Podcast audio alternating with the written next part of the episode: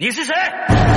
听说十三号楼四零三晚上闹鬼啊！经法医鉴定，死者胃部发现一个 U 盘。识文者，灵魂到底是能量，还是一个你看不见的实体呢？这一切都是你家的猫在作怪吧？断字者，有鬼！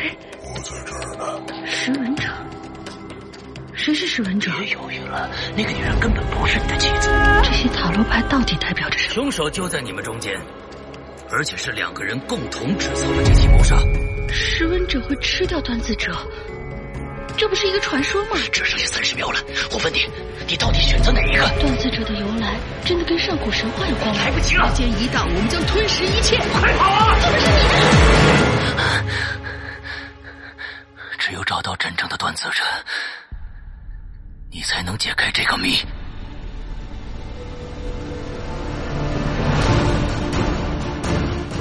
二零一九《鬼影人间》识文断字征文季即将拉开序幕，五月十三日起至八月十二日，我一个识文者将在这黑暗的古堡等待。等待你们这些断字者的到来，并盼望着你们将那些古灵精怪的脑洞、紧张刺激的情节、千姿百态的人物，用你们手中的笔，锻造出旷古烁今的伟大故事。我知道你们在等一个机会，而我一直在等你。二零一九《鬼影人间》识文断字征文季投稿，请发送至邮箱鬼影人间艾特新浪点 com。更多详细咨询，请关注鬼影人间新浪官方微博置顶帖。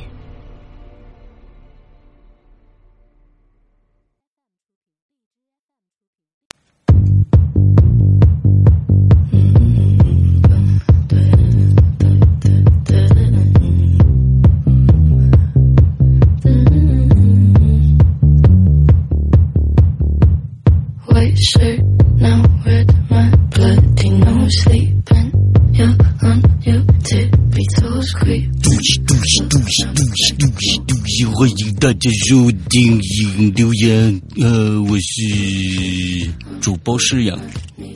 录音之前少喝点儿。我是大玲玲。哎，欢迎大家来收听这个本周的新的一期影留言啊！我们这一周的开篇语里面要要要说一个重磅、重磅、重磅、重磅的消息啊！啊，这个重磅的消息呢是上个星期啊，在大玲玲生日之后决定下来的一件事情哦。完、之后有很多的我们的这个鬼友已经知道了啊，因为我在我的直播里边跟大家说过了。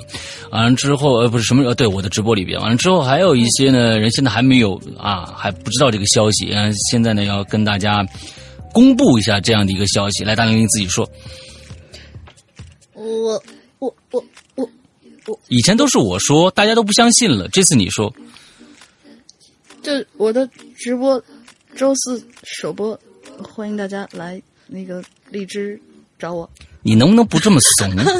你你好好的说，哎，你就怎么着，在哪儿？完了之后哪一天几号星期几我要开播了？完了之后怎么你你你能说说一整套好啦好啦好啦好啦，播就播嘛，谁怕谁啊？六月六号，一九年六月六号这周四在荔枝我们鬼影的官方频道，呃，我嗯目前决定就在这里开直播了。然后晚就是试播当天啊，应该是九点钟，这周四。嗯嗯，之后呢，就大概定的时间是周一和周五，因为大家都知道《扬言怪谈》是周二跟周四嘛，那我就定了一个周一跟周五。周三的话，呃，为什么没有播呢？是因为那个会员同学们都知道那一天是我更新玲珑的时间，也就是现在把基本上把每一天都占满了吧，也是蛮充实的。嗯，就这样子。呃，进入是进入的那个方法呢，就是我这边开播以后，可能会有我的场控同，哎，我场控是谁来？现在还不知道场控是谁，不管了，没不重要。然后场控同学们会把链接发到各个群里边，大家也可以进入荔枝以后，在搜索栏里面搜索“鬼影人间”之后，在下方的一个小的选项里面选直播。如果你看到呃“鬼影人间”上面有一个小绿标签，写着“直播中”，你点进去，我就在那等你们。对，嗯，因为这个这样很大方了吧？啊，因为这个荔枝啊，它不是一个纯直播的平台。啊，完了之后呢，所以这个直播也搞了有一段时间了。，对，但是它 不是特别明显啊，不是特别明嗯。显，所以呃，大家就去呃搜一下啊，在这反正荔枝里面，你的里面有有一个直播的那样的一个标签，完你点进去先搜“鬼影人间”，因为我们是用我们的官方号啊，有很多人是其实就是在用这个水果频道在听我们的节目，那其实就更方便了。完了之后，如果没有的话，可以去关注一下，完了之后到时候应该说不定会有推送，就是我们在直播的一一些推送啊，完之后就发布过来了，好吧？嗯哼。OK，完了之后，看到我们自己这个官方号啊已经有八万、将近十万粉丝了吧，八九万了。嗯然后希望不会让大家失望吧。好吧这，如果就哎，突然一天，我靠，归隐人间我们都一直听录播的，这么多年，啊七年了，我们终于守到了一个直播，然后点进去一看，我靠，什么玩意儿？取关，啊，希望不要出现这样的情况，希望不要出现这样的情况。是啊希望吧，希望吧。哎，我其实对，完了之后就这就是大大林的一个一个直播的一个状态啊。所以说就是我们呃这个星期四啊，这个星期四本身是我的直播时间，但是正好是六月六号，一个比较吉利的一个一个数字啊，觉得作作为开播的日子还比较好。那所以呢，这周的。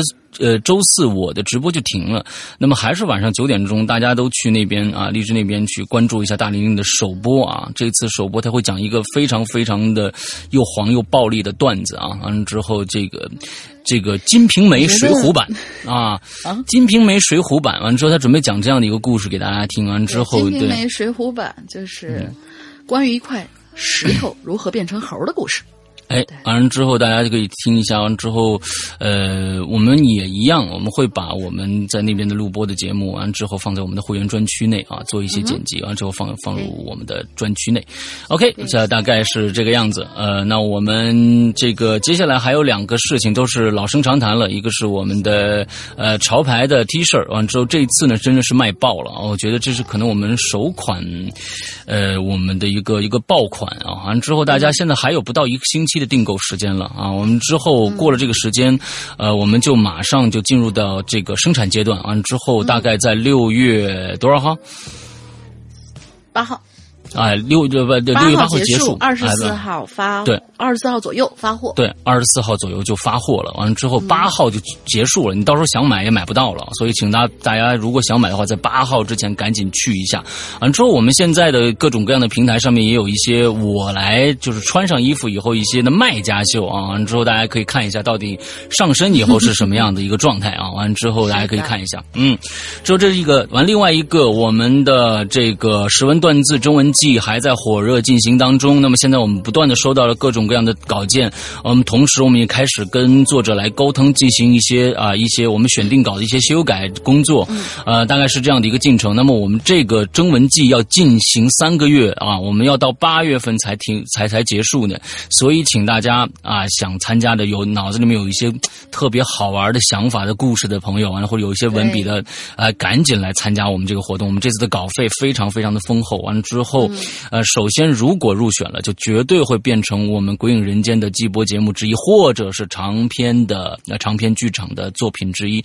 因为真的有呃人投小长篇过来哟，十来万字的那一种。对对对对，确实是现在有有长篇过来的啊，所以请大家不管篇幅大小吧，完了之后有想法有故事的人，赶紧来把你的这些故事发给我们啊。OK，大概就是这个样子。我们接下来进进行我们的这一周的这个留言的环节，我们的留言跟上个星期一样啊，呃，同一个题目，就是在黑夜里的那点事儿，是吧？啊，对，嗯，就是在公司啊，或者家啊，或者是加班的时候啊，陌生或者熟悉的环境，一个人的时候，突然毛毛的那种感觉。哎，好，我们其实我们不知道大家是不是都都在为比赛去拼去码字啊？然啊后这一次呢，我们其我们这一期的主题其实是由遗珠和我们的留言两块儿组成的嗯。嗯。呃，我要奉劝一下那些喜欢在我们这个里面每期挖一个坑、每期挖一个坑的这些同学，你们可以把你们的坑该填的填，然后连起来，可能就投到我们的那个稿子里面。还有那些嗯一写就抄的那些同学，比如说东方龙啊、什么之类的这些，啊你们也都可以去重心放在征文里边。所以，嗯嗯嗯，没关系，嗯我们有遗珠来补。对，对，听说就是说东方龙同学，嗯、和这个蜀晨同学，两个人酝酿了一个非常牛逼的故事啊，嗯 非常牛逼的故事。完了之后，前几天呃，跟跟赵蜀晨聊天啊，他说跟东方龙东东方龙同学呃聊了一个非常牛逼的一个故事。东方龙在写，完了之后、他说这个七夜啊，蜀晨说七夜不算什么。啊，东方龙现在写的这个故事可能比七爷还要好，所以、呃特别期待啊，特别期待。对对，，OK，那么下面来吧。那第一个同学的投稿来，嗯，第一个就是我们的老朋友君宇同学，石阳哥大林你好呀，我消失一个月了。哎呀，最近呢刚刚换工作，各种适应上手，每天都自觉的加班，完全没时间留故事呢。嗯，事情是这样的，我有一个做演出的一个朋友，名字叫宁，就是宁静的宁，我们叫他小宁。他之前租过一个房子，我们呢是在一个连新一线都算不上的，却有着中国前五房价的城市，哪一个呀？哦，我对房价不是特别特别关注。新一线都算不上，难但是道房价算是贵的密云啊？不知道啊，密云可还行，海景房是吗？水库库景房，对，嗯，所以刚工作的朋友们大多也就是负担负担得起一个小单间儿，于是小宁就找到了一套一百多平的大三房，改革成五间的单身公寓。啊，这套这整套房啊，已经出租了一间了。房东带他看房的时候，他基本把另外四个房间也都看了一下，最后挑选了和有、和有租人的那个房间紧挨着的那一间。嗯因为这一间的房间方向是朝东面，他觉得采光比较不错。嗯，东面住了几天不是南面才好吗？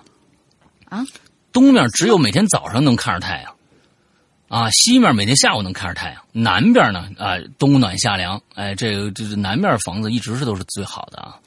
对哦哦，大家要记住这个选选选，就是租房的这个嗯这个规律。啊，嗯嗯，住了几天之后，他发现啊，隔壁租住的这个男生长得嘛，就是算比较干干净净的那种，嗯那种平时比较腼腆的那种不爱说话的那种小男生。遇到的时候呢，也就稍微点了一下头。不过呀，这个男生的衣着品味看上去却十分的分裂。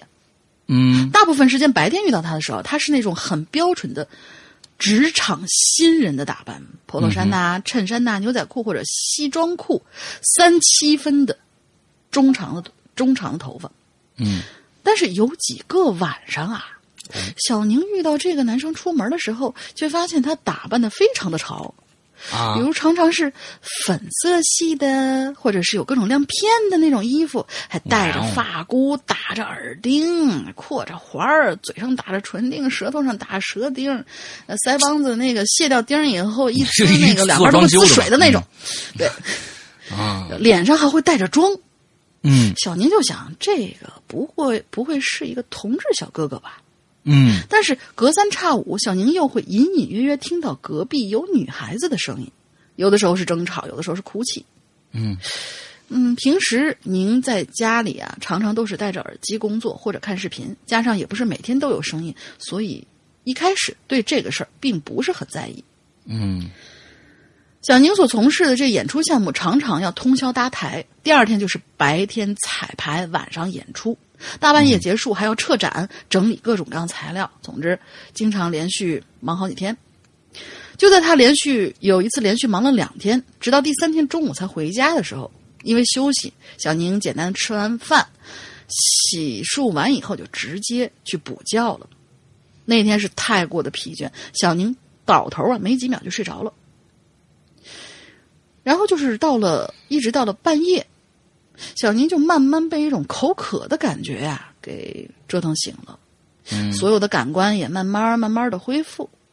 这慢慢慢慢的就听到这隔壁啊又传来隐隐约约的哭泣和吵架的声音。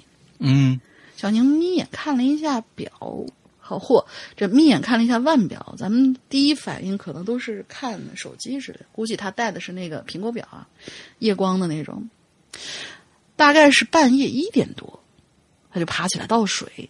喝完水以后，一听这隔壁的争吵，怎么还在继续啊？因为这是这是套房自己，就是房东自己隔的单间儿，所以隔音相对来说是比较差的，都已经可以隐隐约约听到对话了。那小宁喝完，看着喝完的水杯，突发奇想啊，就想模仿一下影视剧里那种场景，用水杯盖到墙上。是不是能听到隔壁的声音呢？哎，就是想偷听下人呢，还模仿一影视剧，影视剧不背这个锅啊。呃，就是其实小朋友们都知道，拿着水杯中间弄弄一根线就可以，就是很小很小的时候模仿电话嘛那一种。嗯。于是他就默默的拿起那个杯子，就真的就趴在那个墙上开始听隔壁发生了什么。然后就听到，首先是一个女孩你说你是不是喜欢隔壁那个男生了？啊！之后就是那个男生，哎呀，你不要闹了，我今天不想跟你吵架。女生就说了：“那你既然不爱我，那我们一起死好了。”这个时候，小宁就突然感觉声音忽然全都停住了。嗯，然后那个女生的声音忽然变大，哎呦，就妈吓死我了！不是，不，你听，你吓到没有？你吓到没有？吓到没有？吓我一跳。吓我一跳！你搞什么鬼？就我在做灵异说的时候，已经被你那个片尾吓，就是录着录着录，咣出来一下，吓死了！我刚才又吓了一跳。嗯。然后那个女生的声音忽然就变大了，就好像那个女生靠近了他，呃，靠近了他说的这句话一样。嗯。呃，那个女生说的是什么？女生说的是。你是不是也要一起啊？你都听到了对不对？我靠！这一下直接把小宁吓得缩回了脖子，继续回去睡觉了。不错，反正因为这件事，呃，对，反正因为这件事情太可怕了。之后的第二个月，小宁就搬出这个套房了。我估计他是因为是这样的，就是说旁边那个屋子，同时也能听到隔壁屋子的响动，他也知道这屋子到底有是不是那么隔音。那就是那意思，就是说，相当于这个什么呢？就是说我明知道你肯定能听得着我们俩说话，那我就说给你听好了。嗯，呃啊，也不用想的那么可怕。就这种这种合租屋啊，这种隔间这种屋子呀，真的是，真的是太不适于吵吵架了。你说点什么，大家都知道。哎，太恐怖了。我有一个有一个朋友啊，很年轻很年轻的一小姑娘。他们就是租的有有第前两个房子了，就那时候没钱啊，好像差不多一个月才在北京才一千多块钱租出那么一个小小房子，就是隔出来的。好家伙，啊，他好旁边那说什么干什么事儿，他全都能知道啊，就反正是特别特别不方便，所以他每天回去就是就连下地都得轻手轻脚啊，看点什么东西或者什么就是哎都都得轻手轻脚，要不然对方肯定全都知道，那根本就不隔音嘛，嗯。啊，我这小哥哥也是啊，嗯，打扮的也非常非常的棒啊，嗯，好，挺好，继续努力啊。完之后，我们下一个啊，叫叫 Dony 沈，姓沈有可能，Dony 沈，呃，沈都尼，嗯，沈都尼啊，都尼先生啊，这是一个石阳哥好，龙玲小姐姐好，我是三群的老爸东东，哦，沈都尼啊，老爸东东，你你有个新名字啊，沈都尼。第一次来这里留言，我经常给鬼友起名字，啊，像那个王干娘的这个什么王新红的干娘啊，什么之类的啊，嗯嗯。第一次来这里留言，但这个故事呢，不是单独自呆呆发生的事情啊，故事写的不好，望海涵。来，咱们看看都尼啊，写的怎么样？嗯，这次要说的事儿啊，和我从事的工作有关。目前呢，我是在某通信运营商单位工作。主要是从事信息化、智能化项目的设计监理工作。我记得是在二零一六年的十一月的某天，你那儿错什么东西呢？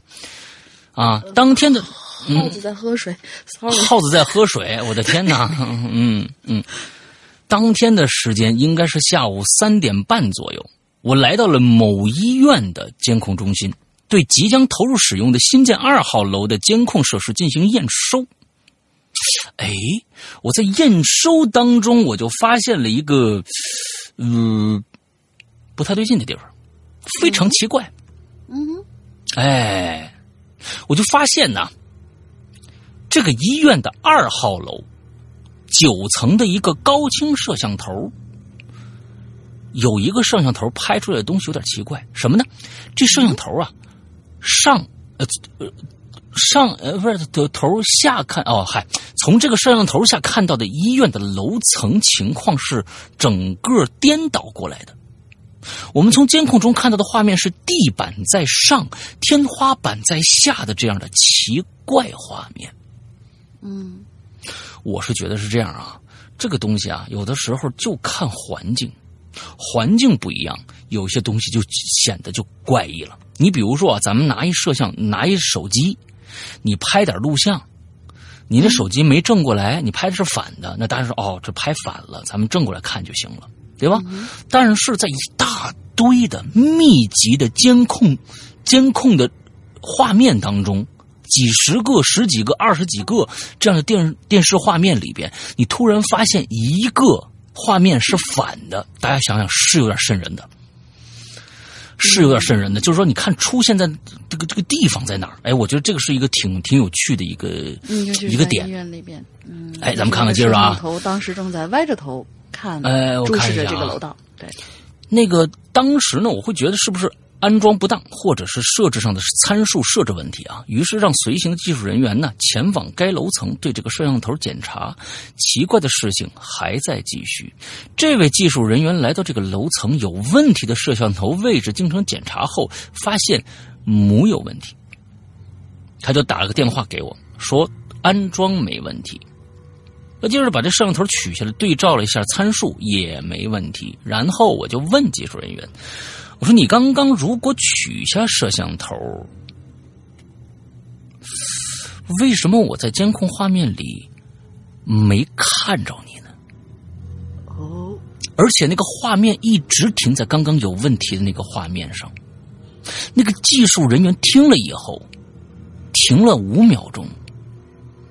我就感觉他有点懵或者害怕什么的，就说：“嗯，不，不是吧？你你你真没看着我啊？”我说：“真的，那画面就没动过。”那个技术人员显然有些害怕了，就说：“都尼啊，他上面写着东哥啊，都尼，你你能不能过来接接我一下？我我觉得，我觉得当时就彻底懵了。”于是我就过去二号楼的九层去找他。走的时候，我让保安师傅啊，让他帮忙再看一下监控是否能看着我们。我到了二层九呃二号楼九层以后，打了个电话给监控中心的保安师傅，问他是否能看着我们。结果师傅说，画面依然是倒过来的。停顿了两秒钟，他又说：“等一下。”又停顿了两秒，钟又停顿两秒钟，他说：“周围怎么全黑了？你们还是看不到，但在画面中间那个位置站了个人，穿着黄颜色的衣服站在天花板上。大家想一想啊，也就是说这个画面是是正着的，那个人是正着的，但是他画面是倒着的。大家想想啊，画画面是倒的，然后人是正的，对，就是这种对感觉，就像是他站在天花板上。我听着这句话，瞬间觉得背脊发凉。我现在就是这感觉，哎呦，这个故事真挺让我害怕的。我现在后面后背后背发凉啊！重回监控中心以后，发现画面又恢复到原来那个倒置的画面了。我问保安师傅，是不是存心和外面闹着玩的？保安师傅说他自己都吓毛了，我还吓你。挂了电话，他就找那个保心玩去了，真不骗我们。回到单位以后，我把这事儿告诉领导了。领导听了，说他身上也起了一层鸡皮疙瘩，让我别去外边说。后来把摄像头重新换了个位置，这事儿好像就解决了。本来这件事儿我都快忘了。昨天晚上，龙林在群里边喊我们到留言区写作业，想了好久呢，结果想到这么一件儿古这么一件诡异的事情，而且是下午三点半发生的。故事说完了，吃饭去了。哎，这故事真挺恐怖的。嗯，哎，嗯，反正我是出了一身这个白毛汗，嗯，挺挺恐怖的。我越想越越越有有点意思啊。这这不是，我觉得他这个领导说的这个事儿有点意味深长啊，让他别出去乱说。你把那个摄像头换个位置看看，呃换个位置，哎，没事儿了。这个东西啊，那个我告诉你领导是不是知道点什么呀？我觉得这种事儿啊，有可能是这样的，就是说这东西你从技术上你也解释不清楚，你从其他事儿上你又更不更不容易解释，所以东西是最好是就就黑不提白不提完了，跟你生日一样。嗯，我本来就不让你们提，哎你们还非要那个什么我，那对吧？嗯就就搞得我最后就必须得就是啊，六月六，对，六月六，嗯，好，春打六九头。好，来吧下一个下一个三水古月，我们的胡叔，我嗯们现在管他叫胡叔，因为三水古月同学特别有意思。那你能感觉他好像年纪不是特别大，但是他发出来的嗯基本上都是在那种奶奶呀、妈妈群里面发的那种特别特别让人感觉到，呃呃激情澎湃的那些表情符号。哦哦，OK，好吧，嗯，就是给你送一杯水，然后是大家下午快乐，然后或者早上愉快什么之类的，特别好玩儿。但是他家他跟大家聊的还是很很好的啊。他说：“敬爱的山老大和不怎么靠谱的大玲玲，为什么呀？我怎么就不靠谱？我为什么不靠谱？好，下一个我不读你的了。嗯嗯，讨厌。嗯三水古月，也就是你们胡叔来留言了。好了，嗯闲言少叙，就这一期引留言，我来说说我的故事。以下进入正文，很痛快啊！我呢，坐在电脑跟前已经一个多小时了，在屏幕上打了几行字儿，觉得不妥，就后退给删掉了。又打了几行字儿，觉得不好，不好，不好，不好，还是删掉了。最终啊，我仰躺在椅子上，一脸的苦恼。刚刚偷闲在三群里偷偷的打卡签到，没想到一下子就被大玲玲抓了个正着，提醒我该写引留言了呀。啊，被提醒的我想起来这个板块占了楼却还没写，着实不应该呀、于是启动电脑，打开文档，提笔就写下了。反正一个小时过去，我还是一个字都没写出来，脑袋仿佛被神搬空了一样，怎么都想不出东西来。不行啊，这样不行啊，辜负大玲玲不可以呀、呃，辜负大玲玲可以，可是不能辜负归影。我真的不想念你的稿子，真的。不行，今晚就是绞尽脑汁也要写一篇留言出来。而就在这个时候啊，我的手机突然就响了，把正在冥思苦想的我吓了一跳。呃喂，谁呀、我啊，小王，哎，你在家吗？啊，我在家呢，咋的了？哎，是这样的啊，那个我我现在不在家，有个快递想让你帮我签一下呗。这个小王呢，是我所在的公司的同事，很巧，他同样也是我的邻居。在公司里，我跟小王的关系啊特别的好，作为邻居也时常有所往有来有往，帮他收个快递呀、什么之类的，纯属举手之劳。于是，在电话里我就答应了小王。小王给我道了谢，就挂断电话了。而就在挂断电话的一瞬间，门铃就响了，嗯门外头正是快递员。我呢就不由得调侃我说：“这么晚了您还送货啊，真勤劳啊！”嗯这快递员就笑了笑，嗨，这为客人服务嘛，这是我们的职责。这儿呢有十二个快递，麻烦您签收一下。哎，哎，我就愣了，我说我靠，十二个快件儿，这小王是买什么东西？是凑星座呢吧？一个星座买了一盒，然后商家一个，嗯、就是脑脑子不知道进了什么东西了，就分了十二个包发过来了，嗯这么多。我就看了看那些快递盒子，是大小不一的一堆。嗯于是我就签了单，让快递员把那些盒子全都搬到我家门口。嗯签完了以后，关上门，坐在椅子上发了十来分钟呆，这眼睛不停的飘来飘去，我就飘到了这一群快递盒子上。我就开始琢磨这小王儿，嗯，买什么东西啊？于是我就随手拿起一个盒子来看，我就发现啊，这个盒子的表面上有两条手指粗细的红线。嗯哟呵，这是啥呀？我又看到其他盒子，发现别的盒子上也有红色的线。我脑袋忽然灵光一闪，就把那些盒子完全的平摊在了地上，嗯依着那些红线的顺序依次摆放开。几分钟之后，我摆完了，可我更加的迷惑了，因为那些盒子摆放出来的轮廓竟然是一个人形的。我靠！我看着地上的盒子，突然就觉得有点瘆得慌。我赶紧就打电话给小王，让他赶紧把东西拿走。电话接通了，可是我的心却凉了下来，因为电话铃声是在我的房间里响起来的，哦，正是小王的手机铃声。我转个头，低下脑袋向下看，电话铃声是从地上那些盒子当中其中一个发出来的，准确的说是人形的左手的盒子发出来的。我就把电话挂断了，也不知道是哪来的勇气，拿起桌上的剪刀，把那个盒子就给剪开了。但当我看清里边的东西之后，我猛地就是向后一退，后背直接就撞在了电脑桌上。但是我丝毫没感觉到疼，因为我的注意力全都在盒子里的东西上。那只盒子里头装着一部电话，是小王的。除了电话之外，还有一样东西也是小王的，大家可以猜猜是什么？手机。那拿着它的肯定就是手喽，没错，里面装着一只断手。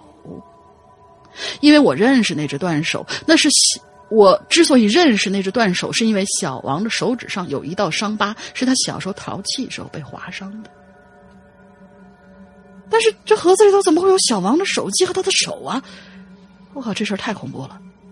而恐怖的事情在下一秒钟又发生了，那只手突然动了起来。连同其他的盒子也一起动了起来，接着盒子就纷纷裂开，从人形的下面开始逐步的裂开。先是一对脚，接着是小腿、大腿、腰部、胸部以及手掌、手臂、肩膀，最后只剩下一个还没有拆开的盒子。不用想也知道那是什么了。那个盒子裂开，里头是。闭着眼睛睡得很安详的小王的脸，我感觉自己完全动不了了。我眼睛直直的盯着小王的脸，突然小王的眼睛睁开了，他开口说话了：“你终于知道了！”哈哈哈哈！我大叫一声，从桌子上从桌子上猛地醒过来，愣了好几秒钟。哦操！原来是个梦。我擦擦额头上的汗，看着空白的文档，心想这次留言是写不了了。我关掉了电脑，伸了一下懒腰，眼神就不自觉的飘向了一旁的一堆快递盒子，然后若有所思的笑了起来。嗯，这个故事不错，我挺喜欢的。其实这个梗可以。可以放在其他的一些故事里边，嗯，这个形式蛮棒的。一对，嗯，哦，我觉得果然不愧是胡叔呀，鼓掌。嗯，这个这个整个的部位啊，拼起来十二个盒子，最后拼起来的话啊，那我是觉得，呃，有沉的，有有轻的，有沉的，有轻的。那我其实我觉得，嗯，那其他的部位，那那些盒子里面是否真的装的这个人呢？我是认为不一定啊。可以，可以是其他的东西啊。那手机呢？是只是一个引子罢了。就所有的盒子里面都都都装着一只手，然后手里面捏着一个手机。哦，那那个也也也不那什么。我是认为这是一个特别特别棒的一个啊，就像是怎么说，呃，一个。嗯，非常非常残忍的一个连环杀手啊！很很多人看着看日本的，日本的各种连环杀手就比较变态嘛。完了之后，这是一个连环杀手的一个一个一个发出的一个挑战挑战函。嗯嗯，剩下那十二个盒子里面是什么？大家可以去想一想。完了，如果如果都知道的话，我觉得这个说明能编出一个特别好听的一个故事来。嗯啊，不错不错，这个想法非常好。十二宫杀手，十二器官杀手，对啊，嗯，可以。呃，下面你是什么意思？对，你这是什么意思啊？？什么？对，呃，大能猫同学下一楼应该是大能猫同学的稿子，但是他的稿子是严重超标了，他四千将近四千五，留了四千二。所以说，大能猫同学，你在这里如果听到这期节目的话，请你把这篇文章修改一下，修改到我们能够去呃，就是播出的一个长短，大概是在两千左右。嗯不要用的很厉害啊，两千冒一点点头就已经是极限了。嗯，然后修改完了以后，可以放入下一话题，哪怕是与下一话题内容呃就是那个不符，我们也可以优先读到你。嗯，好。哦，有些同学就是可能就是写文字的时候啊，呃很多废话啊，就这个占字数，这个占字数啊有可能是就是说这个写的不够精炼啊，可以再精炼一下啊。你会发现哇，我写了四千五百字，最后精炼出只有五百块五百个字啊。不知道有没有机会？五百块，嗯嗯嗯，五百块，嗯嗯。啊，下一个是我和撒旦是基友，嗯，二位主播好久不见了，已经很久没来留言了。不过我每期都会来占座，没想到这次居然被老大逮住了，说占座不留言就拉黑我，什么意思？嗯，什么什么什么意思？哦，是是哦，是你留的言是吧？嗯，啊，是不是我留的言啊？是是大玲玲留的言啊？你留的言，啊是啊，对。我我根本不知道这事儿啊。说哎，迫于他特特他的迫于特他的淫威啊，也为了不被二位大大王发配去巡山，就来讲个故事喽。十二岁那年，我读小学六年级，这是一个充满好奇、幻想和叛逆的年纪，而这个故事恰恰就发生在那一年。嗯，对，那一年，这个世界上真的有鬼吗？哎，上小学六年级的我，盯着迷茫的双眼看着天花板，一次又一次的问自己：窗外的天色已经很黑了，啊，我却没有想睡觉的感觉，心中的恐惧始终无法磨灭。啊，只要一闭上眼睛，这个脑海里啊，立刻就会出现那个女人，如同漆黑水草般的头发和一张惨白的脸。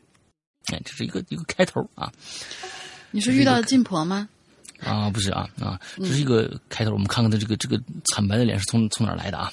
故事发生在那天放学的时候，我们家呀住在农村，离我上学的地方走路大约需要一个小时。走回家呢，天都已经黑了，所以为了安全，我们都是几个小伙伴一起走路回家。而这一天，因为我在上课的时候啊，没有做完老师布置的作业，结果被留下来做作业了。天意，对吧？嗯啊，天意。当我离开学校的时候，天已经快黑了。我背起书包，就向着回家的路跑去。镇子上的灯光让我安心，那家家户户的那个晚饭的味道呢，让我更加的想快速的回到家。于是呢，呃，我就出了镇子以后啊，我就不按常规往常的那种习惯走大路，啊，因为大路太远，而是选择了一条从来没有走过的小路。不过听大人说，这条小路也是可以回家的，而且近了很多。于是呢，呃，只要沿着大路。呃，只要沿着路一直走，也能到我们村儿。那虽然有一些害怕，可是因为怕父母担心而急迫的心情，让我也只能如此了。天是越来越黑，啊，远方镇子的灯火呢，像萤火虫一样时隐时现。我的手用力的抓着书包带，呃，书包带儿。拼命的向前跑，幸亏夜空中的月亮让我能隐隐约约看到路。可是越跑，我就发现越偏。路两旁长满了长满了半人高的杂草，风一吹就会沙沙作响。旁边高大的树呢，像一个个奇形怪状的漆黑怪兽，沉默而压抑。我就停下来了，呼呼的喘气。我突然发现了一个恐怖的事实，嗯，这个世界上好像就只剩下我一个人了，周围静的可怕呀，没有任何动物的声音，就连村庄最常见的虫子叫的声音也不见了。哎，这个是一个非常可怕的一个一个一个现状啊，因为虫子叫什么或者不可能没有啊，嗯哼，一瞬间让我不知道该怎么办，是往回走还是继续往前走。时间已经很晚了，无奈我只能往前走。崎岖不停的山路走起来很累，我只能慢慢往前走。大概过了十分钟，我开始感觉到了很渴，也很饿，我就一屁股坐在了一个土堆上休息。这个时候，我已经顺着路走到了一个山沟沟里，两旁的山上长满了黑压压的树。不过透这个透树之间的什么啊？不过透过应该少个过啊。不过透过树之间的缝隙，能看到一些不太明显的灯光。这附近呢，应该有个村子。我长长出了口气呀，只要有村子就行。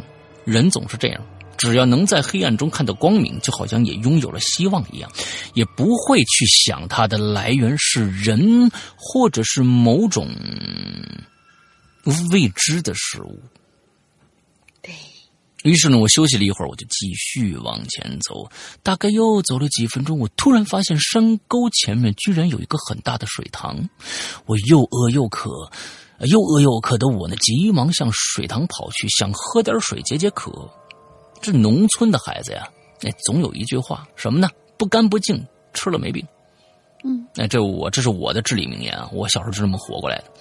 可是没走几步，突然我就停住了，因为我发现，在距离水塘大概二十多米的荒草丛中，有那么一口井。这口井很奇怪，它不是圆的，而是一个正方形。有朝向路口的一边啊，有十几级向下延伸的石阶，什么意思？没明白。朝着路口的一边是有有十几级向下延伸的石阶，就感觉更像是一个菜窖，因为啊农村的菜窖很容易挖成这种方形，然后有石阶可以下去搬东西、放东西下去的嘛。嗯，这个井大约有两米左右宽，井壁周围长满了绿色的青苔，里面黑乎乎的，隐约能看到水在摇动。井里的水当然比池塘里的水干净，所以呢，我就向水井走过去。可是当我距离井口大概两步的时候，突然我就听到井里发出了一个声响。听这个声啊，像是什么东西在里头折腾的。扑腾扑腾的，这突如其来的声音让我心里一惊啊，下意识的向后退了几步。我以我以为下一秒会发生什么事儿呢？难道里边有什么东西？是喝水的动物，还是被我惊着的鱼呢？我就站在原地一动不动。过了五分钟，再也没有一点动静的时候，周围一片死寂，我只能听到我轻微的呼吸声，看到没动静了。于是，因为口渴，我又向井口走去。这次没有发生其他意外，我就顺着石台阶儿向井下走了五步，就踩到水了。看着这个都这个石阶是通向井里的，嗯，井里的水看起来也不是很干净，长满了池塘特有的绿色漂浮漂。我特别失望啊，又不能喝了，不过洗把脸还是可以的。我蹲下来，用手海藻泥面膜啊，这是。扒拉开那些浮漂，水特别凉，还挺清澈的，能隐隐约约的照出我黑色的影子来。我捧起一把水在脸上洗了洗，因为奔跑，因为奔跑带来的燥热呢，就一扫而光了。刚才心中的不安呢，也少了很多。接着我又捧起第二捧水，突然我感觉到手像是碰到了什么东西，感觉很硬，像石头一样，不过却很滑，没有石头那么粗糙。我低下头看着水面，水面荡漾，看不清是什么东西。我又伸手往水里头摸了摸，好像是一个圆圆的东西，上面似乎长了一些水草一样滑溜溜的东西。我抓住水草向上提了提，这东西特别的重，根本提不起来。这是什么东西呢？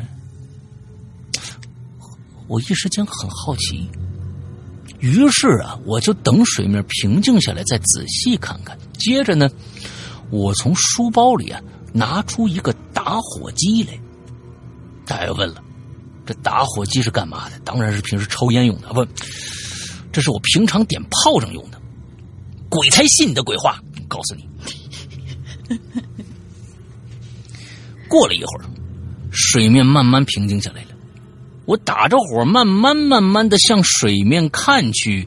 下一瞬间，我感觉我的头皮一下就炸了。那一瞬间的恐惧让我的心猛地一缩，我就看着一张惨白的脸，隔着水幕和我对视着。因为水面并没有完全的平静波动，他的那脸让他让他的脸在打火机的火光下显得如此扭曲，脸周围漂浮着一些黑色的东西，像是一缕一缕漆黑的水草。天哪！我刚刚居然抓住了一个死人的头，他空洞一样的双眼睁大，嘴巴紧紧的闭着，下嘴皮不自然的向上翘，形成了一个怪异的笑，而嘴之间像是有一些黑色丝线一样的东西。我发现他的嘴被缝起来了。这一刻，我的心感觉到无比绝望。我想大叫，可是喉咙却完全发不出一点声音来。我想后退，我想站起来往上跑，可是我发现我的身体完全动不了。这一刻的恐惧让我想到了死亡。就当我心快要崩溃的时候，这个头却慢慢慢慢向下沉下去了，像是被某种力量往下拉一样。可是他那空洞的双眼却一直死死的盯着我。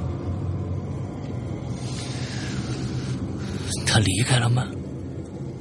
我的心里这样想着，心里甚至产生了一种庆幸的窃喜。可下一刻，水波震动，在火光下，我看到他的脸从井底深处向水面迅速拉近，如同潜伏在水下捕食岸上巨呃捕食岸上动物的巨蟒一样向我扑来。下一瞬间，时间像是静止了一样。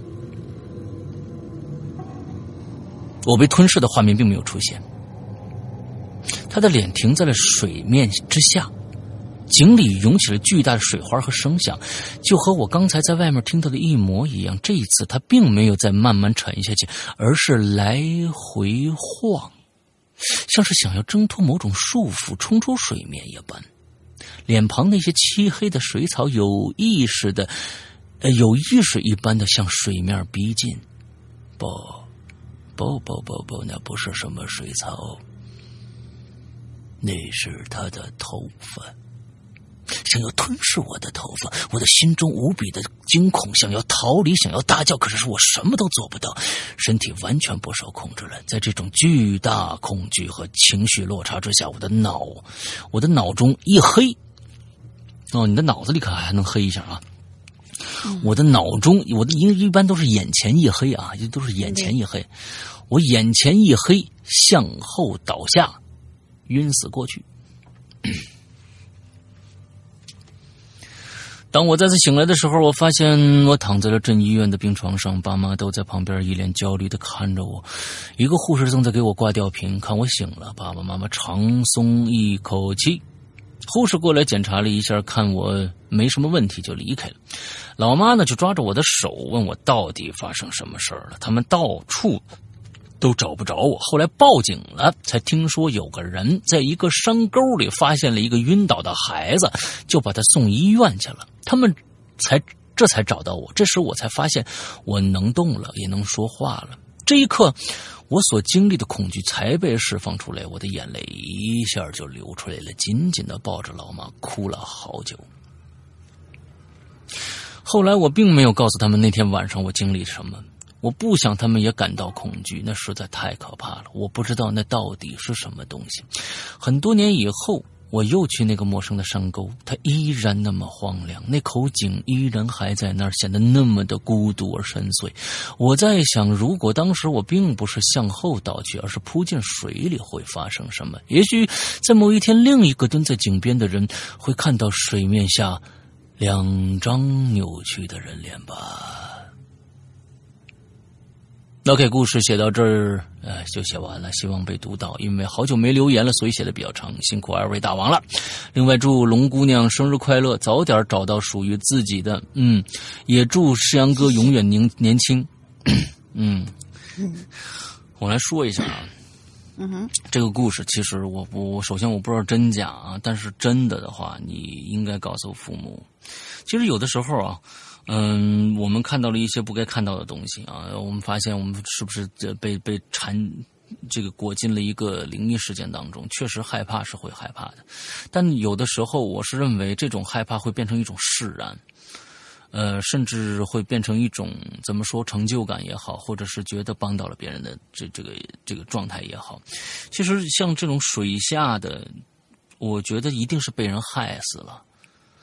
在那么样一个空间，我而且这里面有一个我不知道是 bug 还算是怎样啊，就是你爸爸妈妈找不到你了。我觉得，呃，他们应该会，比如说你放学本来应该六点到家，那么看你十点还没到家，这个时候才去报警。那么报警以后，我可能小镇子还好吧，一般大的大的派出所是要失踪四十八小时才立案侦查的。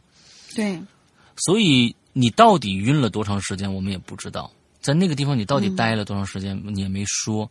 但是我我有很多的时候，我是认为，嗯嗯。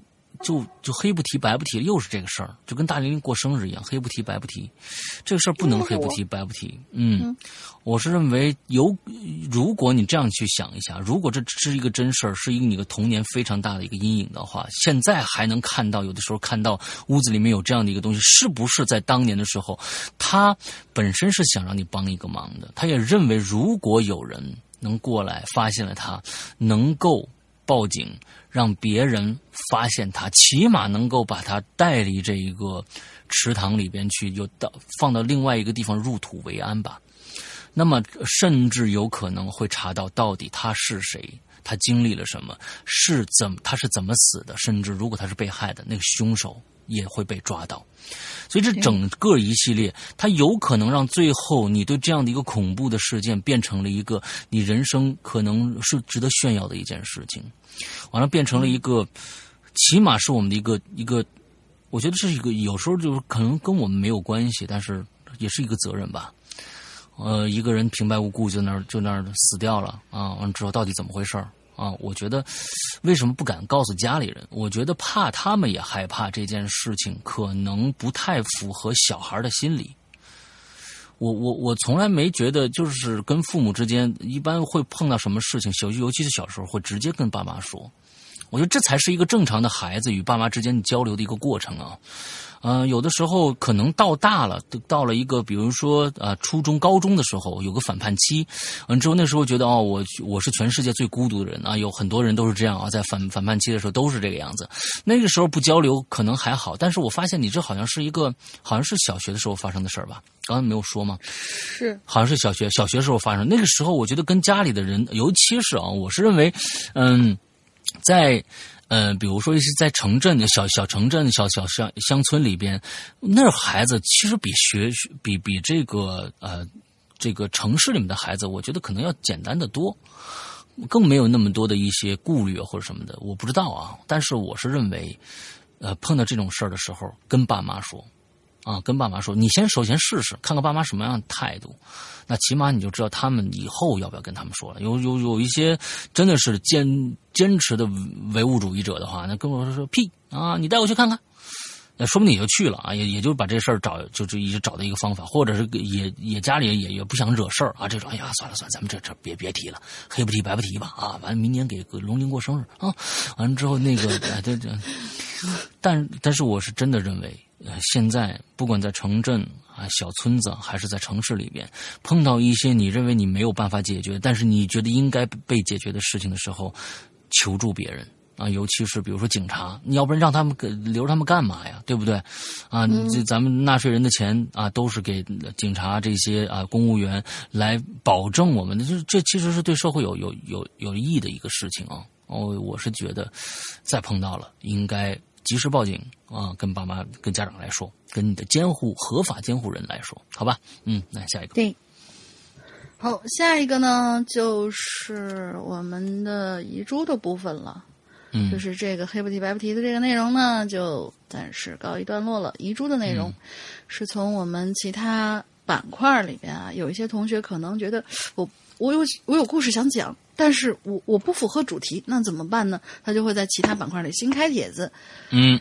然后来讲一些东西啊，可能水平参差不齐，我们来听听他们来经历过什么东西吧。好，第一个叫鬼影，这个叫妥妥随随吧。还是，随随？随吧，我突然觉得就是妥妥的，妥妥，不是因为那个谁青灯经常不是啊，妥了妥了妥了，就对。对，这是随啊，嗯。嗯特啊随随，嗯这是二零一七年的事儿了。嗯那天啊，我一个人在家，下午突然特别困，就特意扑倒在卧室的大床上。嗯呃，不是，就随意的扑倒在 什么特意扑倒，随意的扑倒在卧室大床上。本来想着调整个姿势继续入睡，可是这这不知道为什么，这这么趴在床上，整个人舒服的呀，就不想动了，生怕打破这种美妙的感觉。就是连这种毛孔都爽到舒适的过程当中，我面朝下趴在床上，我就睡着了。嗯就在迷迷糊糊之中，我忽然就看到了漫无边际的黄沙，金灿灿的，特别的漂亮，阳光也亮得刺眼，温度却一点都不热。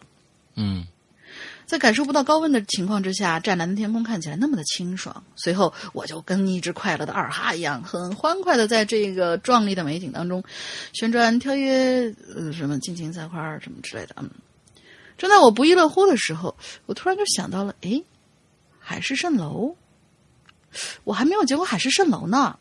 如果在这片大沙漠之中，会不会有机会能看到海市蜃楼呢？呃，海市蜃楼的瑰丽景象呢？想到这里，我突然就醒过来了。我发现自己跟一条死掉的二哈一样，趴掉自己房间的大床上。我靠，原来是做梦啊！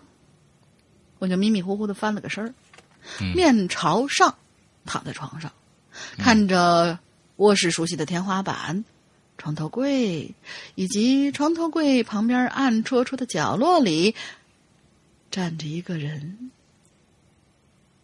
我靠！我当时心里就是一惊啊，身体完全动不了了，呃，就是忘了动了。嗯我就眼睛紧紧的盯着那个人，嗯那个应该说是人吧，就那么一动不动的贴着墙站在那半平米的角落里，全身都是黑漆漆的，身上的黑布薄厚不一，破破烂烂，错综复杂的从头裹到脚。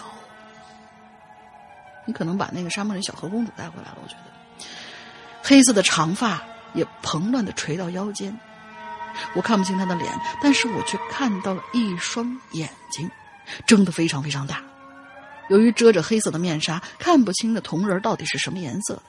那双大眼睛没有表情，没有感情，却睁得大大的、直直的望着我床尾边上的白色的梳妆台。即使看不清他的脸，即使他一动没动，也没有看向我这边，周围还是充满了可怕的气息。那片平静是死寂，而且没有任何生命色彩的感觉。这货应该不是人。我心里头第一个反应就是这句话，我就这么一直盯着他，怕他突然看向我这边，也怕他这么站着一动不动的杵在那儿。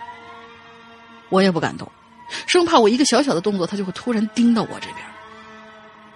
他身上近在咫尺的黑色布料，那种真实感，以及那双令人恐怖、没有感情、直直盯着前方的大眼睛，都在刺激着我的神经。